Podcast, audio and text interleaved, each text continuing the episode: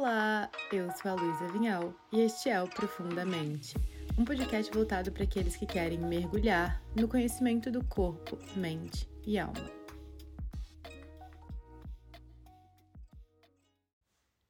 A gente não tem noção de quantas pessoas a gente inspira e a gente toca quando a gente decide ser a nossa melhor versão, quando a gente decide ter a coragem para ser nós mesmos 100% de forma autêntica. A nossa convidada de hoje é uma mulher que eu me inspiro muito, que vive seu propósito, tem muito sucesso, inspira muitas pessoas e é uma mulher super humilde, verdadeira, fiel à sua essência, mas que está sempre buscando ser uma pessoa melhor. Nesse episódio, eu converso com a Mari Moraes sobre a jornada dela de trabalho desde muito cedo para realizar seus sonhos, toda a mentalidade de sucesso e de valores que vem ali desde o comecinho da história, quanto que algumas questões são mais delicadas pra gente, que vão vir em vários momentos da nossa vida como ciclos mesmo pra gente trabalhar a gente fala sobre o que, que significa quando a gente tem resistência para algo novo que aparece na nossa vida. A gente fala sobre mentalidade, sobre sucesso e dinheiro. A gente fala sobre o papel do autoconhecimento na realização dos sonhos e do sucesso profissional, os principais erros de profissionais que estão ali com a sua agenda super vazia, alguns pilares que são importantes para ser um profissional bem-sucedido, que vão muito além da técnica, Além disso, ela me deu várias dicas para me ajudar em relação ao meu posicionamento no digital. Então aproveitem, peguem seus papéis e suas canetas, porque esse episódio tá puro aprendizado.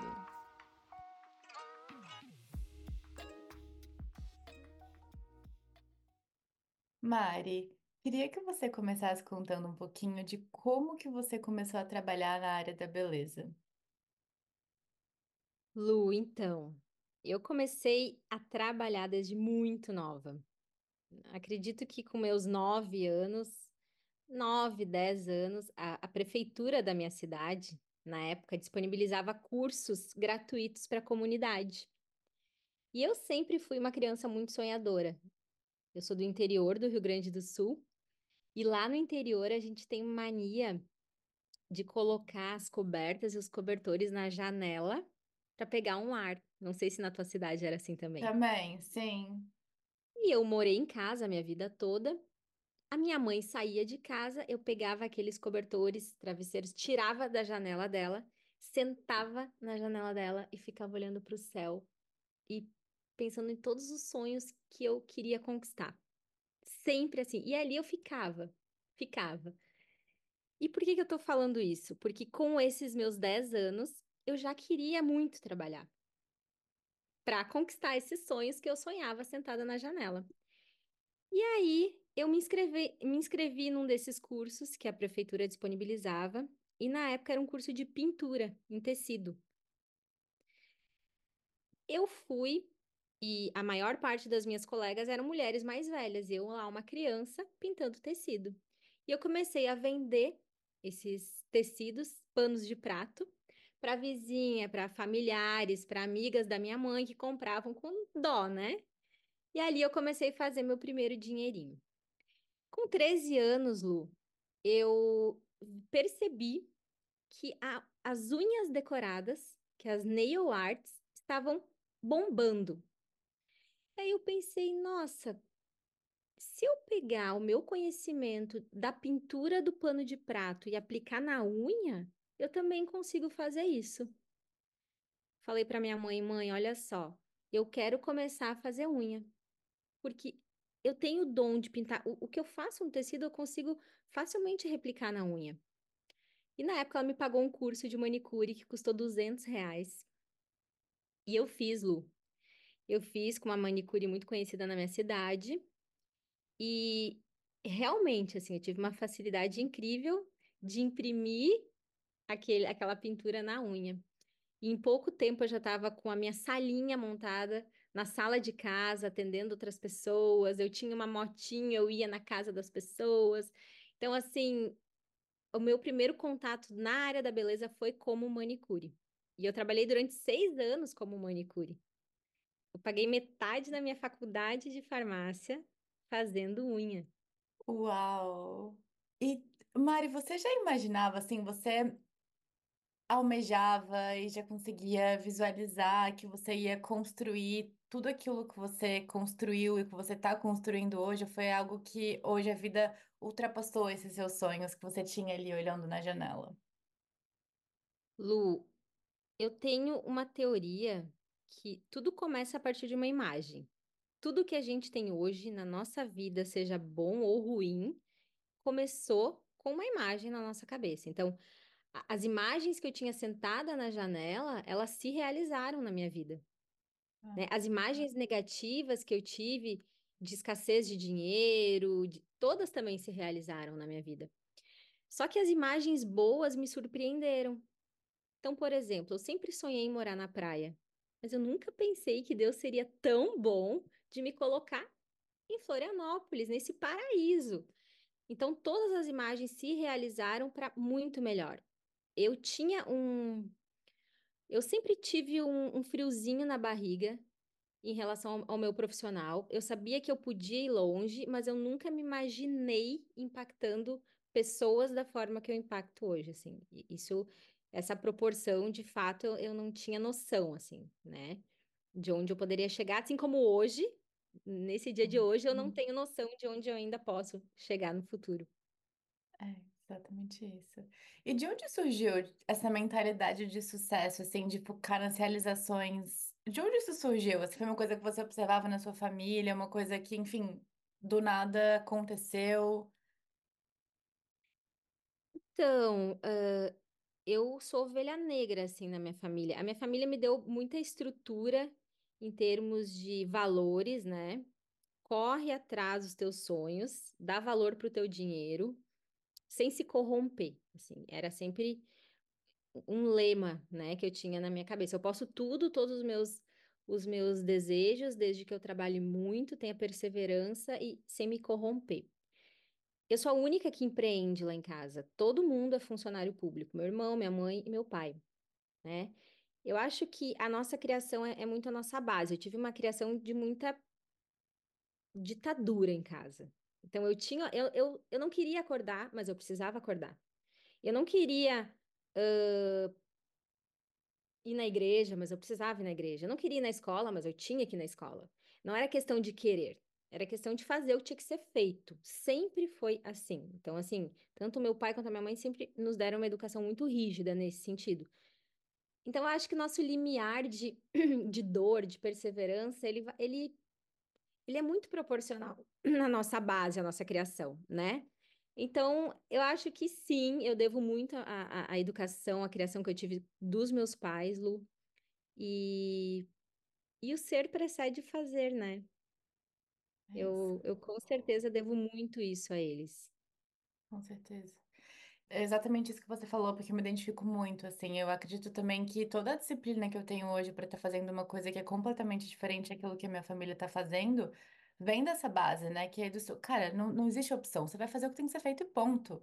E hoje no meu trabalho, assim, como e você também se identifica com isso, né? Como a gente não tem chefe, nós somos as nossas próprias donas do nosso horário, a gente faz nosso horário, a gente organiza.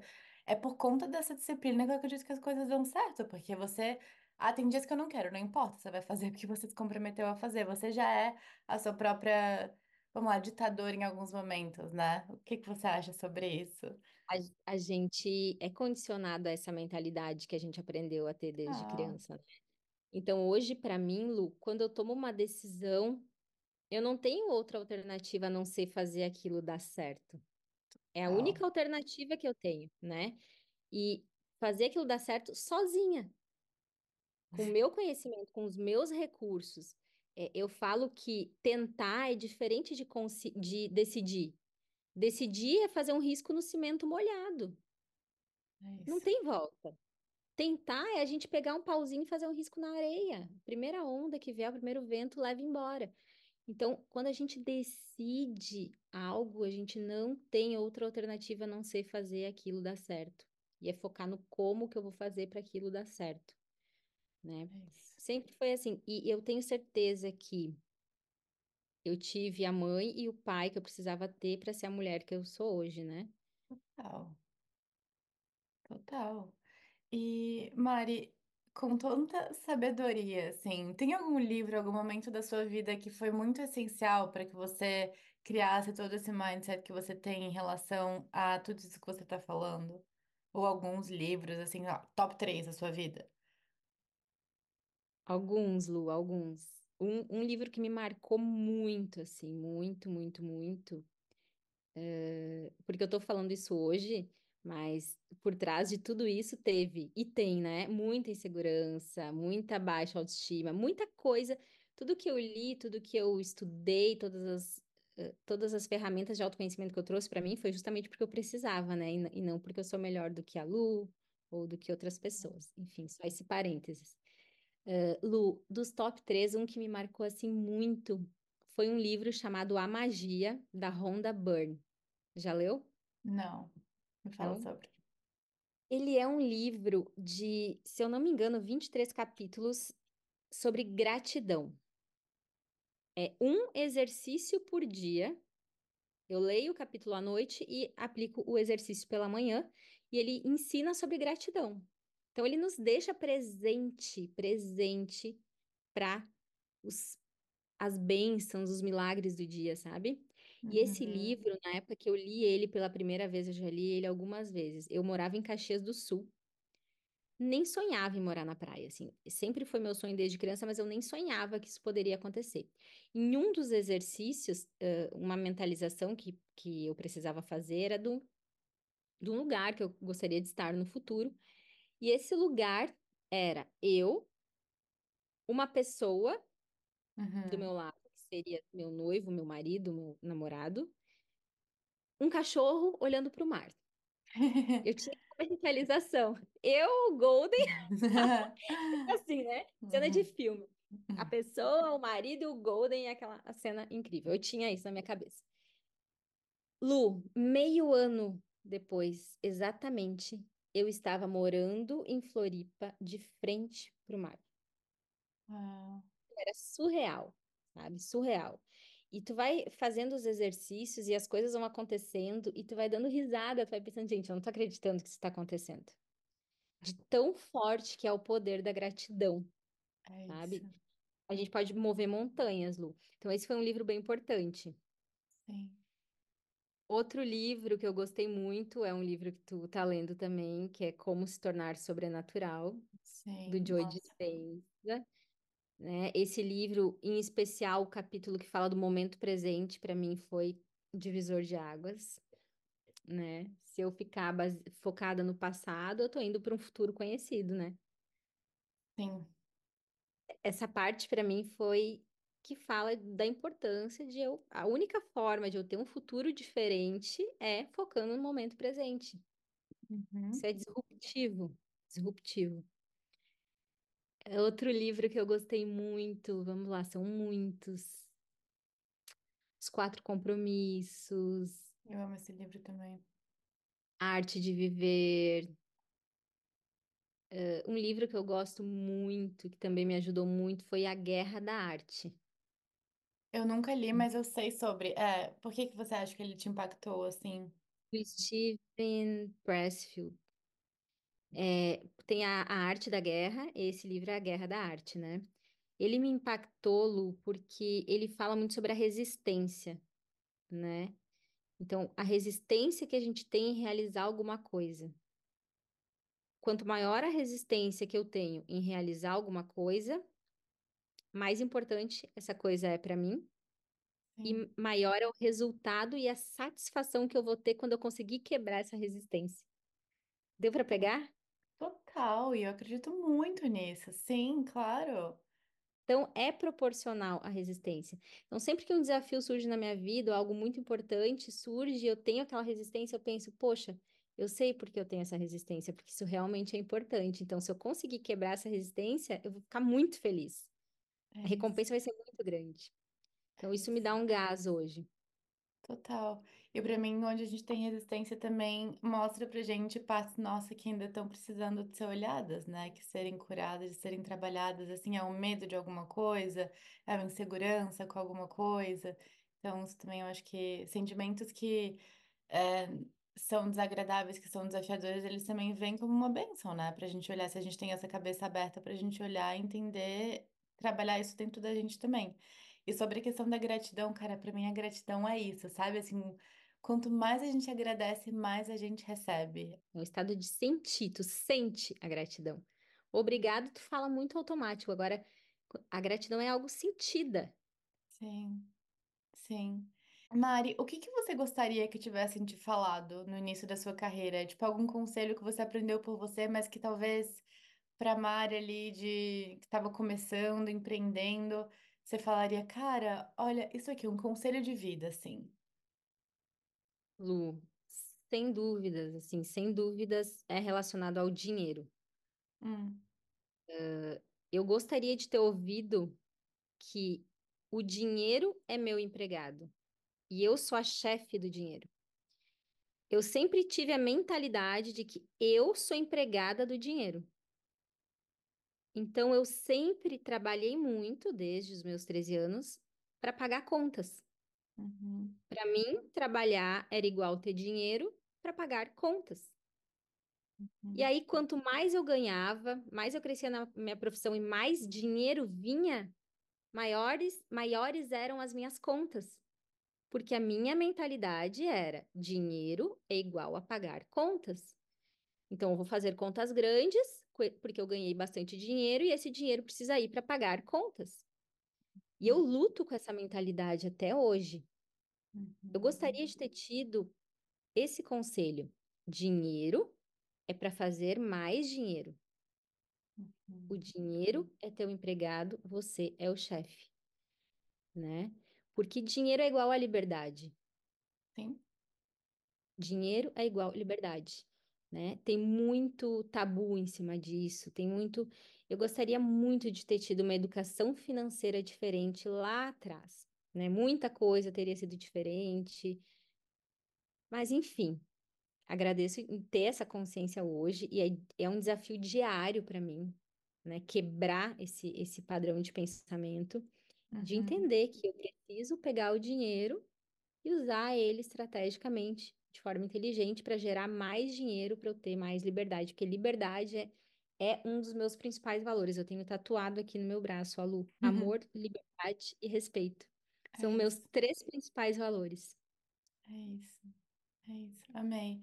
E a minha próxima pergunta, acho que já é relacionado com isso também, que é como que todo esse autoconhecimento, né, que você vem buscando se manifesta no seu trabalho desde sempre? Quais são as suas principais ferramentas hoje de autoconhecimento? É a leitura, é a escrita, é a oração, é terapia? O que que é para você?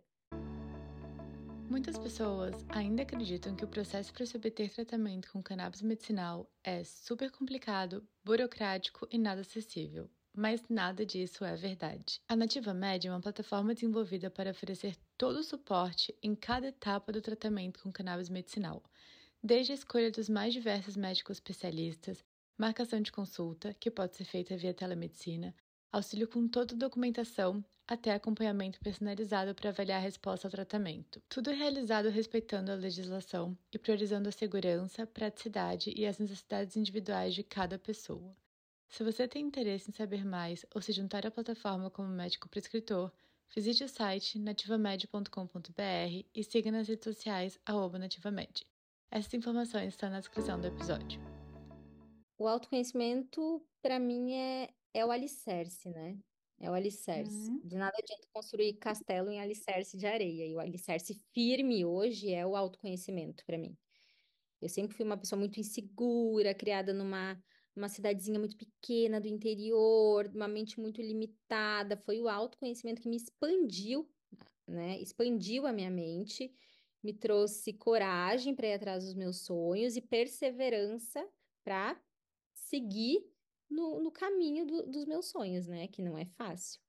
Então, é uma, vou repetir uma frase que eu já falei aqui, Lu, que é: o ser precede o fazer. Eu uhum, estou onde eu estou hoje por conta do meu ser. uhum, Quanto mais eu trabalho o meu autoconhecimento, melhor eu fico profissionalmente e mais perto dos meus sonhos eu estou. As características de uma pessoa no seu lado profissional nunca vão superar quem ela é na sua essência. Nunca vão. Você pode pegar duas pessoas diferentes, Lu, e dar o mesmo treinamento para elas. Profissionalmente, aquela pessoa que tem uma essência mais genuína, que é mais alegre, que é mais carismática, ela sempre vai se destacar em relação à outra. Então, o ser sempre precede fazer. E isso é uma coisa que eu ensino muito para as minhas alunas, é trabalhar o, o ser, é dali para fora, é sendo que se tem e não tendo que se é. Total, total. E é muito interessante você falar sobre isso, porque para mim o dinheiro, como a internet, né, são ferramentas de expansão.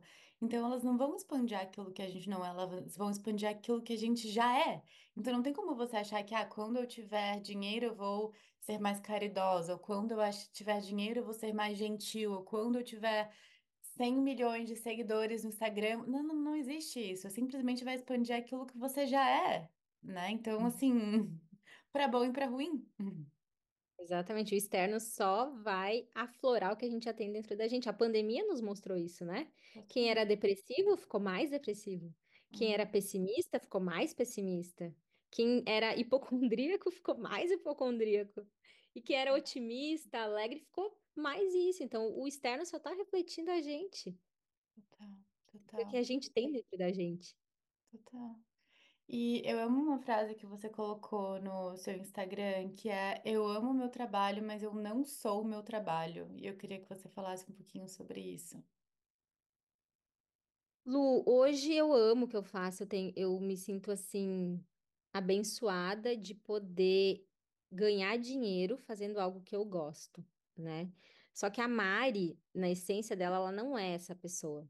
Eu, eu tenho certeza que eu. Ah, não é que eu, eu- não é que eu me descaracterizo no meu trabalho, mas eu me caracterizo para o meu trabalho. Vou explicar. Quando eu vou na clínica, eu visto um personagem, que é a Mari da clínica. Quando eu tô nas redes sociais, eu preciso influenciar, preciso conseguir seguidores e vender meus cursos, ou impactar, inspirar as minhas alunas, os meus seguidores, eu me caracterizo para aquilo ali. Na minha essência, no meu dia a dia, eu não sou essa pessoa que tá ali, né? Então, eu amo o que eu faço, é um dos motivos que faz eu acordar de manhã todos os dias, mas a Mari, na sua essência, é, é muito mais do que isso, sabe? Aquilo ali é uma, uma fatiazinha. Eu, eu não vivo para para aquilo ali.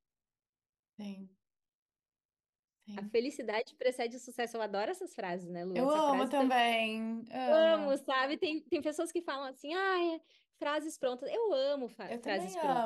Eu amo. amo clichê. Também. Clichê é clichê porque deu certo por muito tempo para muitas pessoas, então ele se tornou um clichê. Eu adoro isso.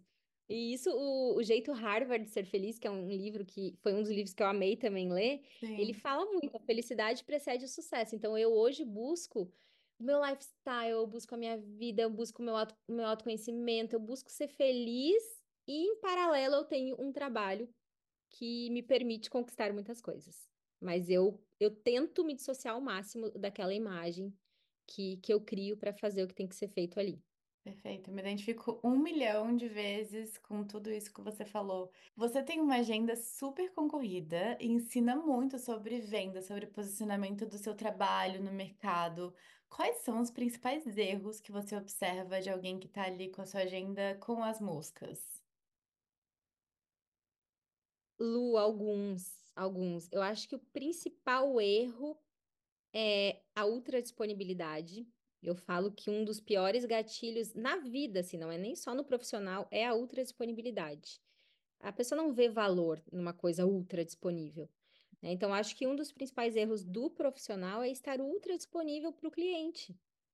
né? Eu tenho alunas minhas que falam: Poxa, Mari, a minha agenda está vazia, terça e quarta, eu fico sem ninguém. Aí na sexta e no sábado lota.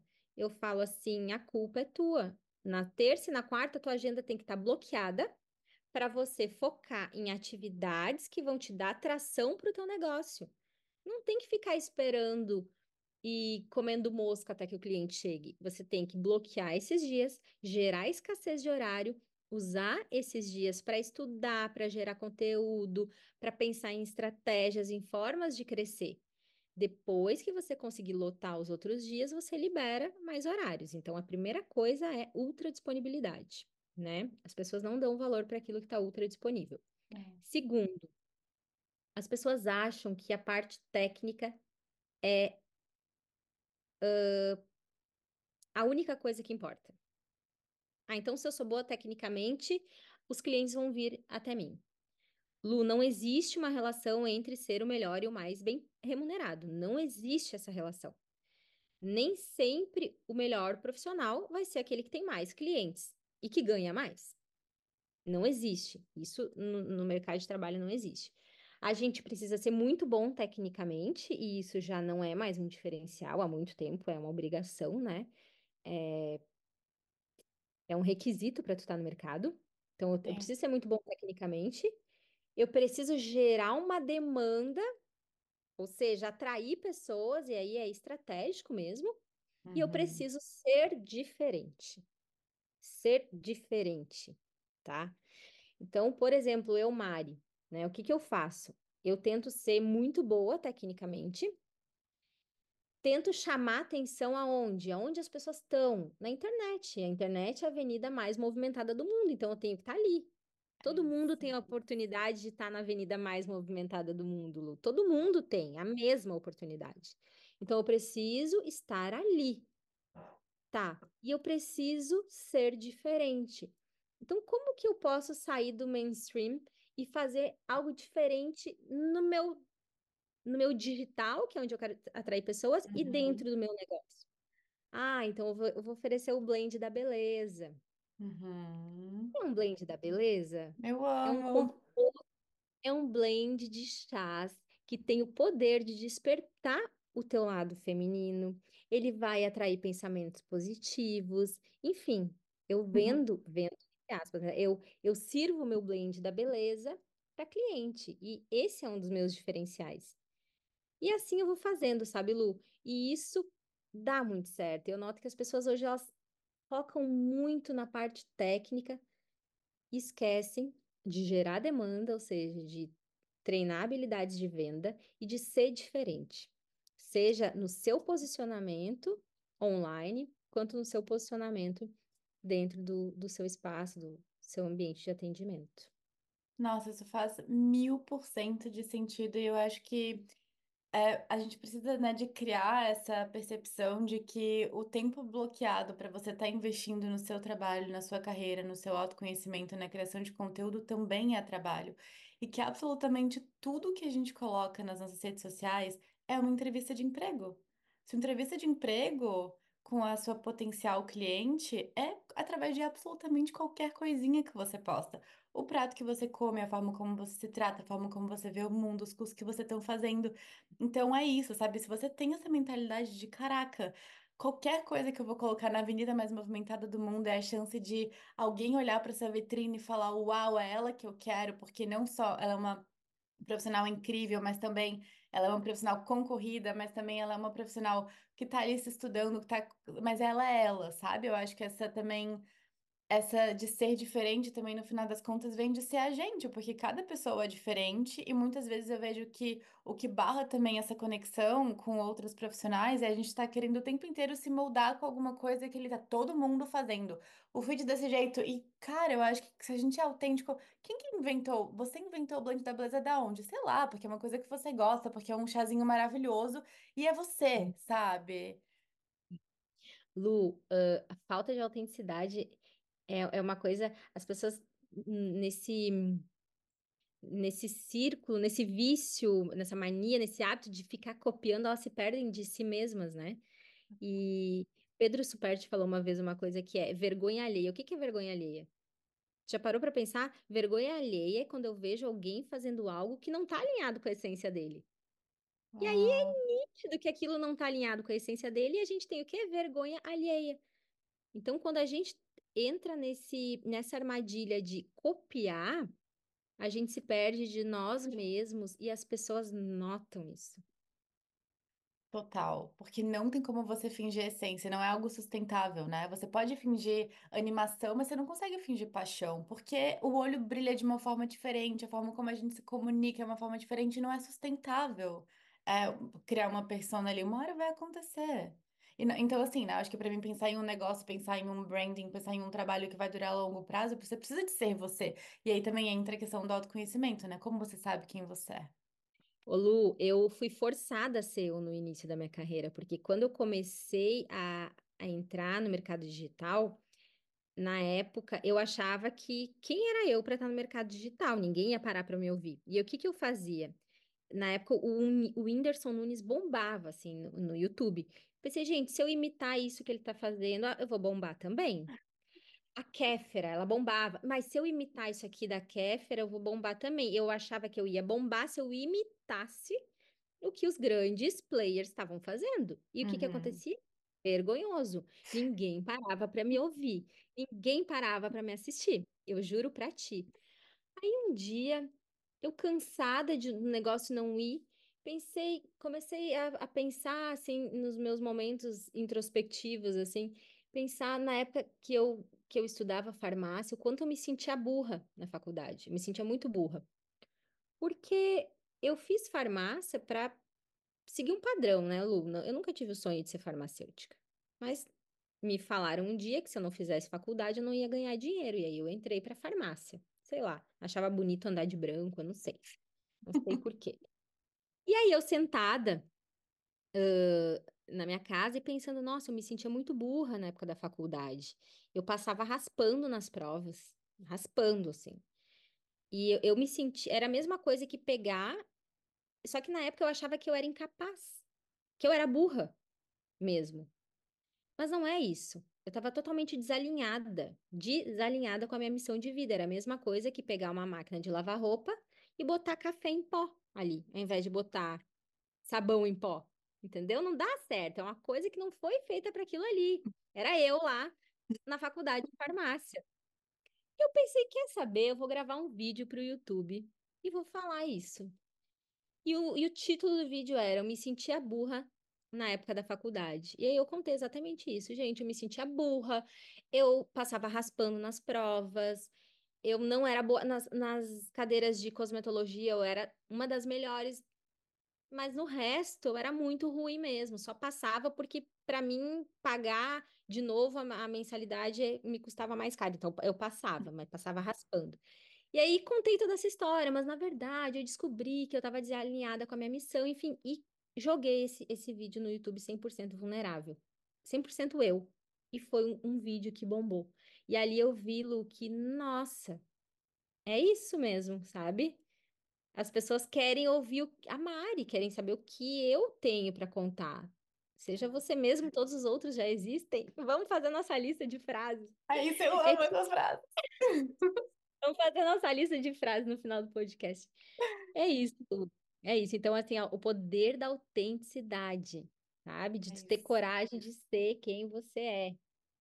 É isso. E é um desafio também, né? Porque ser você, sabendo que os outros são diferentes, traz inseguranças, né? Traz questões nossas à tona também, exige coragem, é, expõe questões vulneráveis. Você também acha que Autenticidade, até quanto eu posso ser autêntico, até quanto eu quero me expor aqui nesse ambiente, sabe? Até quanto isso aqui para mim vai trazer algum retorno que talvez eu tô procurando, até quanto isso vai trazer conexão, até quanto isso vai me beneficiar, até quanto isso vai ser um tiro no pé. Eu acho que isso é tudo também uma questão que a gente que é um desafio, né? Mas que é o único caminho. Para mim é o caminho, é o caminho. É, é uma linha tênue, né? Por isso que a gente tem que silenciar a mente, ouvir o coração.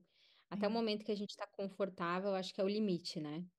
A partir do sim, momento que eu não estou mais confortável com aquilo ali, é um alerta. Opa, tô desalinhada aqui do- dos meus valores, preciso voltar. E sim. isso é um orar e vigiar e sempre, Lu. Sempre, Total. Como tudo na vida, né? em tudo. E falando sobre essa questão da autenticidade, né? Para você que tem, que já está no mercado digital há um tempo, que criou esse negócio online, que tá, que tem uma marca atrelada com a sua história, você com certeza já passou por várias fases e você não é mais a mesma Mari que você começou há um tempo atrás. Hoje, quando você vai postar alguma coisa diferente, assim, você ainda se pega perguntando no sentido de, ah, será que eu posto sobre isso? Lu, com certeza. Eu, eu me pego pensando o tempo todo, porque querendo ou não, ali a gente está trabalhando com estratégia, né? Sim. Dentro do meu, do meu feed é a Mari que tá ali, mas também tem uma parte estratégica do meu negócio. Então, eu preciso pensar o tempo todo. Isso aqui faz sentido?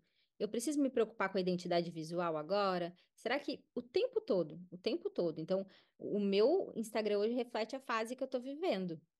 E eu mudo o tempo todo. Eu me permito mudar ali o tempo todo.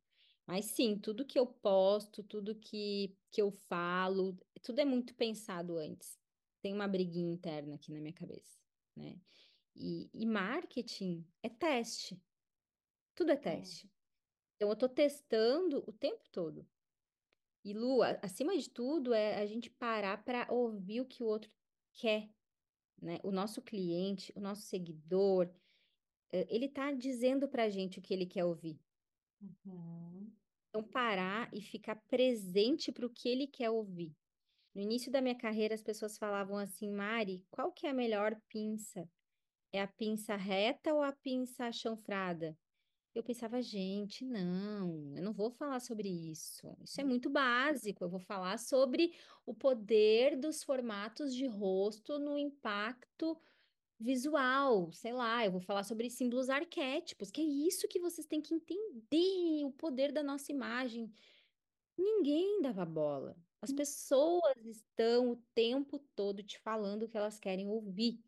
Então, a gente tem que sair do patamar de superioridade, se colocar do lado do cliente, olhar nos olhos do cliente, entender o que ele quer e ser humilde para resolver o problema de quem está ali, né? Então, esse é o primeiro passo.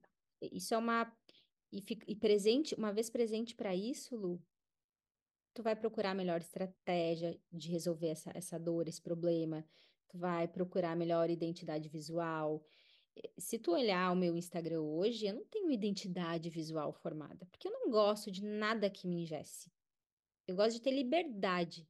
Não vai ser nada feio, porque eu trabalho com estética, mas eu quero ter liberdade. Eu não quero que a minha mensagem deixe de ser transmitida porque ela não está na fonte adequada. Sim. Eu nunca fui essa pessoa, sabe? Não sei Sim. se eu viajei muito aqui para te responder. Não, você foi perfeita. Eu amei tudo que você falou e faz todo sentido, assim, às vezes é uma coisa que eu também me pego pensando assim, ah, eu sei que qualquer post que eu fizer sobre cannabis medicinal vai bombar. Eu sei disso que vai acontecer. Mas, cara, eu tenho estudado tantas mais coisas legais, sabe? Que aí ao mesmo tempo eu falo, essa é uma nova fase da minha vida, uma fase que, claro, eu posso compartilhar da cannabis medicinal como mais um das ferramentas que eu tenho usado para saúde mental, mas não é só isso, sabe? Nós somos seres tão complexos e tão eh, diferentes um dos outros e tão únicos que não é só uma ferramenta que existe. Então, mas às vezes eu me pego e falo, ai, será que eu vou postar sobre isso? Será que as pessoas. Mas eu acho que também é uma questão de entender a demanda das pessoas e teste, né? Também, de você vendo que aquilo ali é sua entrevista de emprego, que talvez vai fazer sentido para algumas pessoas, para outras pessoas não vai fazer. Outra coisa que eu também penso é que é tudo que a gente posta nas nossas redes sociais, a gente está escolhendo o tipo de cliente que a gente quer. Se você só vai postar de brown lamination, você vai atrair um monte de gente querendo aprender e fazer brown lamination. Se eu posto de TDAH, eu vou ate- atender um monte de gente que tá, tem um diagnóstico de TDAH, porque as pessoas entendem que aquilo ali não é o que você tá estudando mais, é aquilo que você tá dedicando mais. Então, eu acho que também tudo isso precisa de ser pensado, né, nessa estratégia. Qual que é o tipo, não só que, do que as pessoas querem, mas quem que você quer também? Qual é o tipo de Entendi. cliente? Entendi agora o, o, a sementinha. É, a- às vezes a briga que a gente tem entre eu quero falar sobre isso, mas as pessoas e o que bomba é isso. Então, o que que eu penso assim, sabe, Lu? Eu vou te entregar o que tu quer para depois te dar o que tu precisa. Então, eu vou falar, eu vou postar o que bomba para te atrair para mim, para que tu conheça a Mari e a minha essência e tudo mais que eu tenho para te ensinar. Então, Sim, se, se eu te- pudesse te dar um conselho do que eu faria no teu caso, sim, seria assim: posta o que bomba, atrai as pessoas, resolve essa dor delas. E sim, lá no meio desse conteúdo, tu coloca essa pitadinha do que tu tá estudando. Sempre tem uma ligação, sim. né? Sempre tem uma ligação da cannabis com o autoconhecimento, da cannabis com o que tu tá É, estudando. E ali mascara esse teu novo conhecimento dentro desse assunto que bomba, sim, sabe? E aos pouquinhos tu vai fazendo essa transição. E quando vê a pessoa se identificou contigo num tal nível, mas ela veio até ti por conta dessa dor mais forte, mais latente que ela tem. Lu, eu, eu falo da teoria da vitamina e do analgésico, tu já me viu falando sobre isso? Não, me conta. Eu amo essa teoria que é a seguinte: vitamina versus analgésico. Então, a pessoa. O que, que é mais urgente da gente tomar um analgésico ou uma vitamina? Um analgésico? De modo geral, Analgésico. sim. Eu tô com uma dor, tá? Tô com uma dor. Eu tenho, eu tô com dor de cabeça. Eu tenho duas opções. Ou eu posso tomar um Tilenol, e em meia hora, uma hora, minha dor de cabeça cessou. Ou eu posso fazer uma hora de yoga e talvez passar.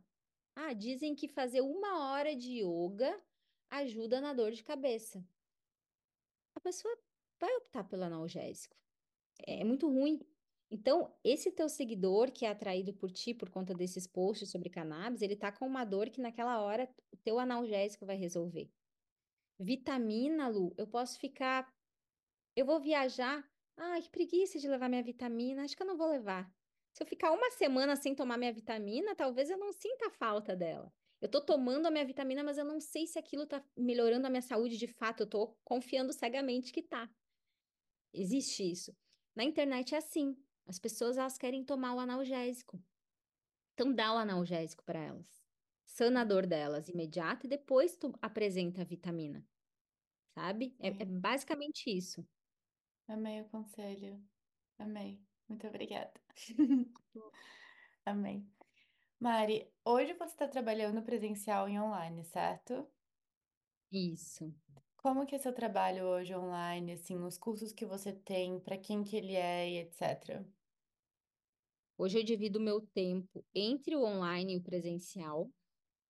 Eu tenho duas marcas, Lu. Eu tenho o Viver de Sobrancelhas, né, que é essa marca que tu já conhece, e o Rebrows, que é uma marca que eu criei em sociedade com uma colega minha da época da faculdade, também farmacêutica.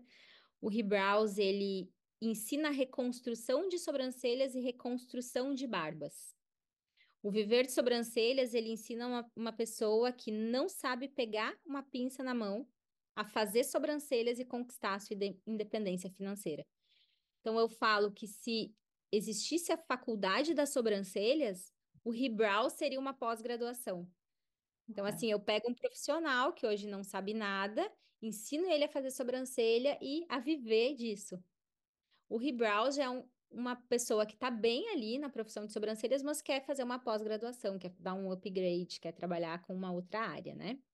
Então, eu tenho esses, esses cursos, eu tenho, são cinco cursos online e uma mentoria, Dividido entre essas marcas, né? Fora isso, eu tenho a clínica aqui no Campeche, que eu atendo, e, e também tem um produto, que foi a realização de um sonho, que é um estimulante de crescimento de sobrancelhas, que surgiu da marca do Rebrows. Foi um, um produto das minhas mentalizações lá de trás, e que saiu do papel do ano, no ano passado. Então, hoje as nossas alunas e também seguidoras têm a oportunidade de comprar esse produto para uso próprio e também para revender para suas clientes. Era um desafio muito grande que a gente tinha no Rebrows. Eu ensinava a técnica de como estimular o crescimento dos pelos e a pessoa precisava usar algo home care e eu não tinha esse algo para indicar e hoje a gente tem. Então a aluna pode vender para suas clientes e ter uma fonte a mais de renda. Uau, Mari.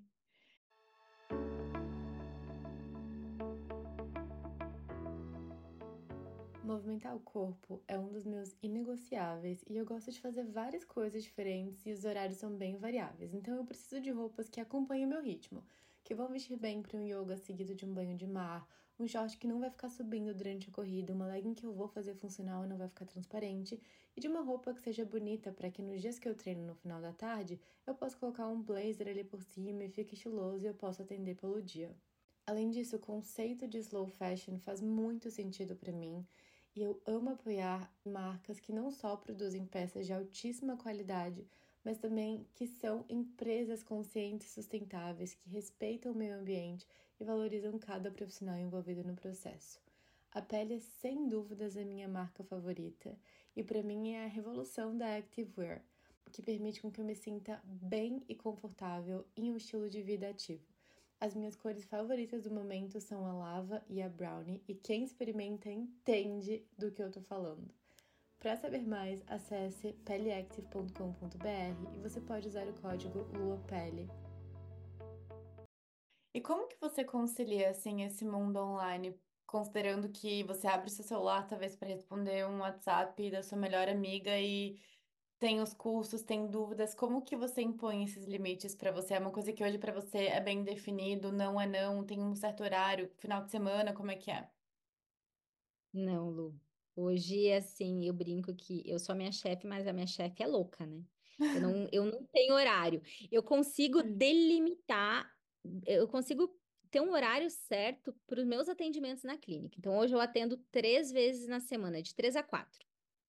Aquilo ali, eu tenho horário para iniciar e horário para terminar. O online não para. O online é antes do trabalho, é no intervalo do almoço, é entre uma cliente e outra, é no final do expediente, é nos finais de semana. O online é algo que nunca para. E se tu descobrir uma fórmula de parar e continuar crescendo, continuar impactando, continuar engajando, me ensina. Porque ó, esse é um dos maiores desafios que eu tenho hoje. Total, eu te pergunto isso porque também é um dos desafios que eu tenho hoje. Assim, para mim, existe uma, bom, uma certa vantagem que hoje eu entendo como vantagem, que é que eu tô 14 horas de diferença de todo mundo no Brasil, que é 99% das pessoas que me seguem, que, enfim, né, que usufrui do meu trabalho. Então, é, durante a maior parte do dia, ninguém me manda nada, porque tá todo mundo dormindo no Brasil. Mas aí Uhum. também, às vezes eu acordo e eu- se eu não tenho uma mentalidade do tipo, eu não posso pegar no meu celular e abrir o WhatsApp, a primeira coisa que eu faço, eu não tenho nenhuma notificação no meu celular, absolutamente nenhuma, nem de ligação. Tem, tipo, 78 mensagens no meu WhatsApp, porque daí é o dia inteiro das pessoas que foram vivendo no Brasil, daí é amigo, daí é, é grupo de médico, daí é trabalho, daí é a minha assistente, daí, enfim. Então, esse pra mim é meu limite. De, tipo, acordar, pelo menos quando eu acordo, uma horinha religiosamente eu não mexo no meu celular, porque começar o dia já, principalmente respondendo pessoas e vendo e-mail e, e que- eh, ajudando pacientes, assim, pra mim é, não é a forma que eu quero começar meu dia, sabe? De, tipo, no mesmo ritmo do mundo, assim, acelerado. Não, calma, tá tudo bem, eu posso esperar, eu posso me dar essa uma hora, porque eu sei que isso vai fazer com que eu seja melhor pra poder dar o melhor para outras pessoas. Eu tenho meu, meu horáriozinho sagrado todas as manhãs, que é meu horário de ler, de tomar meu café, de or- organizar minha mente. Depois eu vou engolir o pior sapo, eu vou engolir o sapo do dia. Sei lá, eu preciso fazer algo financeiro, eu engulo o sapo logo cedo. Então eu faço o pior do que tem que ser feito logo cedo. Se para ti é responder os WhatsApp da noite, eu vou tirar uma hora só para fazer aquilo ali, porque senão aquilo vai ficar ocupando o lugar na minha cabeça que e eu vou deixar de produzir durante o dia. Aquilo ali vai estar ali. Eu tenho que isso, eu tenho que isso. A síndrome do tem que. Então eu já engulo esse sapo logo cedo, tá? Depois eu preparo meu almocinho e de tarde eu vou, sei lá, para alguma atividade mais intelectual. Eu vou estudar, vou fazer um curso, eu vou produzir alguma coisa mais intelectual, porque eu já engoli aquele sapo que ia ficar me atrapalhando no restante do dia. Então eu tento fazer assim, tá? E o WhatsApp, o certo seria a gente ter blocos, né? Eu vou responder o WhatsApp às 11 da manhã, depois eu vou, vou pegar mais meia horinha às três da tarde. Não funciona assim comigo. Não funciona. O WhatsApp ainda é um desafio que eu tenho e eu fico respondendo ao longo do meu dia, né? Isso é algo que eu preciso melhorar. Mas nos dias que eu tô home office, eu organizo assim. Faço as tarefas mais chatas pela manhã para estar livre e depois eu vou parar, sentar, estudar, pensar na estratégia. Isso. E reuniões, as reuniões às vezes acabam também interferindo no nosso dia, né? Eu tento juntar o máximo que eu, que eu posso também para estar para estar livre para as outras atividades de tração, né, que eu preciso fazer. Total, eu me identifico mil por cento. Eu percebo que se eu não começo o dia resolvendo os sapos que também precisam ser resolvidos, ou eles vão ser procrastinados, e eu vou passar o dia inteiro pensando naquilo não vou fazer, porque daí eu já fiz um monte de coisa e falo, tô muito cansada pra pensar sobre isso. Amanhã eu penso. É... Então precisa de ser feito. É exatamente isso. Eu prefiro já começar e fazer, engolir logo, tomar aquela injeção logo e passou e pronto, do que ficar o tempo inteiro pensando nessa injeção e a injeção não vem. É mais Sim. sofrimento. E vai acontecer, vai Vai acontecer, mas é acontecer. isso. É isso. Como que você concilia a sua vida pessoal com o seu trabalho? Ai, tendo uma rotina muito, muito engessada. Eu sou canceriana com ascendente em Capricórnio, não é fácil, tá? Ser duas em uma. Mas o meu lado capricorniana é muito forte e eu e sou meio metódica com a minha rotina. Eu acho que a minha rotina me dá liberdade. Então, acordar, poder fazer meu cafezinho, ler meu livro e fazer meu exercício físico, depois voltar tomar meu banho e ir trabalhar, assim, poder mesclar o meu profissional com o meu pessoal é algo que eu só consigo por conta da organização e por conta da minha rotina, sabe, Lu?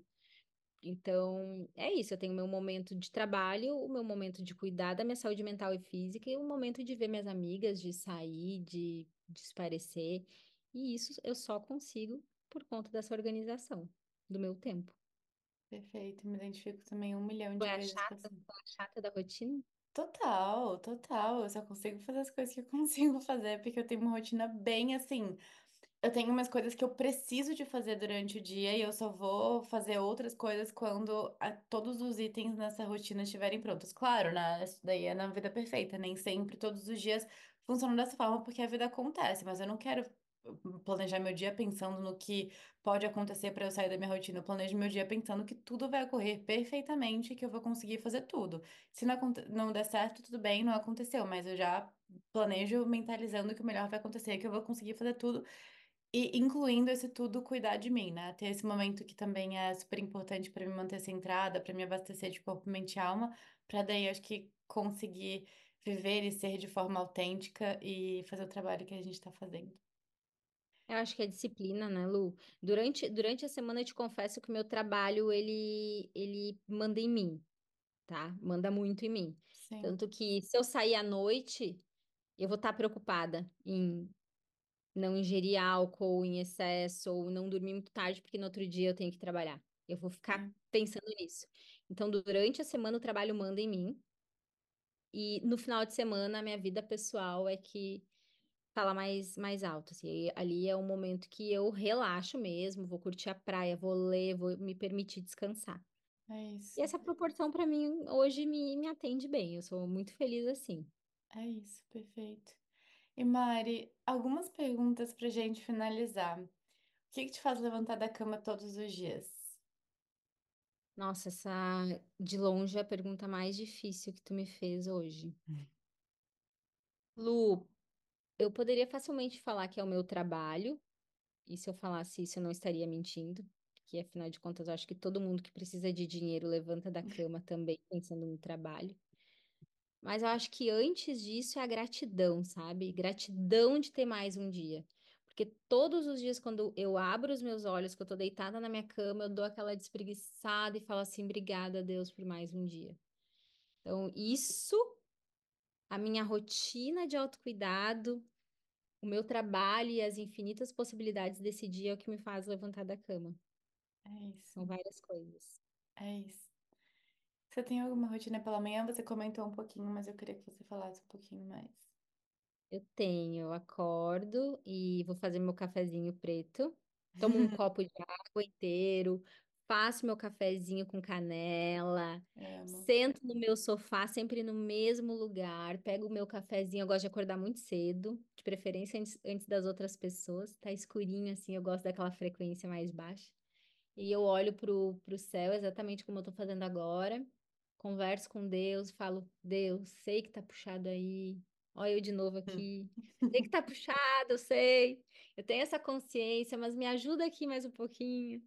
Tenho essa conversa com ele, leio o meu devocional e depois algum livro que, que eu tô lendo. Agora até tô lendo um livro muito legal, Lu, que fala sobre essa imagem mental, que é Você Nasceu Rico, do Bob Proctor. Já ouviu falar? Não, me Esse, fala sobre. ele é muito bom, eu tava vibrando muito na escassez, né? Eu falo que é- são ciclos, né? A gente vai e volta, vai e Sim, volta. Então, Esse livro me ajudou muito, até quero deixar essa dica. E aí pego meu cafezinho, meu livro, leio, vou pro exercício físico sem pensar muito, porque a preguiça também bate. sempre cedo, bem cedo, e depois eu tô pronta para iniciar o meu dia. Mas isso, essa rotina para mim é inegociável. Eu poder acordar e ter esse meu momento é inegociável. Perfeito. E era a minha próxima pergunta já, né? Que era algo no seu autocuidado que não é negociável, então, a sua rotina. É isso. Dormir cedo também é algo que eu gosto muito. Perfeito. Muito. Eu amo que você é muito real, assim, ah, você fala muito abertamente, já eu trabalho com beleza e eu também lido com as minhas próprias questões, né, de autoestima, de insegurança. Ah, eu trabalho com a questão de educação, né, financeira, de posicionamento no mercado de trabalho, mas eu também já vivi, eu já vim de momento de escassez, eu já passei por ciclo de escassez, né, de entender que o dinheiro talvez seja um ponto que eu tenho que o tempo inteiro estar olha- orando e vigiando. É, eu acho isso incrível. Eu acho que essas pessoas se conectam muito com você porque você é real. Lu, eu uso muito o meu trabalho para o meu autoconhecimento. Muito, muito. Então, quando eu falo de escassez de dinheiro para as minhas alunas, eu falo de uma posição que eu ou estive ou estou. Porque, mais uma vez, a nossa vida é feita de ciclos. Quando eu falo sobre autoestima, sobre o poder, sobre o nosso poder pessoal, é porque eu tenho uma baixa estima, ou porque eu tive que mu- muito que trabalhar nisso. Então, o meu trabalho sempre é, eu sempre uso ele para o meu autoconhecimento. Nunca é porque eu sou melhor do que você, então por isso que eu te ensino isso. A gente sabe que não é assim. Se Ah, hoje eu sei te falar isso, é porque eu tenho isso. Eu tive que trabalhar isso em mim. nossa, total. E e eu sou muito feliz por poder usar o meu trabalho para o meu autoconhecimento, sabe? E, e ainda conseguir inspirar outras pessoas com isso. Eu acho que todo, todos nós deveríamos, né, fazer isso. Sim. É muito inspirador, assim, ver alguém que tá vivendo o seu propósito há tanto tempo, e construindo a vida que você tá construindo e contando a sua história e se colocando num local de humilde, se colocando num local de verdadeira, de fiel à sua essência, de fiel a quem você é, mas também sempre na busca de ser uma pessoa melhor como ser humano, como profissional, não como mulher, mas como ser humano. Então, é isso, Mari, você é muito inspiradora. Tô muito Tu me feliz da inspira nossa muito, conversa. Lu. Tu me inspira muito. A tua verdade, teu lifestyle me inspira. A- tu é uma mulher forte, meiga ao mesmo tempo. Eu me inspiro demais em ti. Ai, Nossa recíproco. conversa hoje foi, Foi foi como incrível. nos velhos tempos, né? Foi como nos Parece que tu tá tempos. na minha maca e a gente tá tendo aquelas nossas conversas. Parece. E Mari, onde que as pessoas podem te encontrar? Bom, hoje através do Instagram, né? Então, o Instagram Viver de Sobrancelhas. para quem quer acompanhar esse trabalho ou mesmo sonha em conquistar sua independência financeira fazendo sobrancelhas, né? Lá eu falo bastante de marketing e também de técnicas de sobrancelha. Também através do Instagram do Rebrows, é RebrowsBR, para aprender mais sobre reconstrução de sobrancelhas, barbas, cabelos, enfim, e também para saber mais sobre estimulante de crescimento. E tem o Instagram da Clínica Mari, para quem quiser marcar um horário comigo, enfim, ter uma experiência de atendimento lá na clínica. Perfeito, eu vou colocar todos os livros e todos os Instagrams, todas as empresas na descrição do episódio. Muito obrigada. As frases, as E as frases, eu vou colocar todas as frases também listadas, eu vou colocar.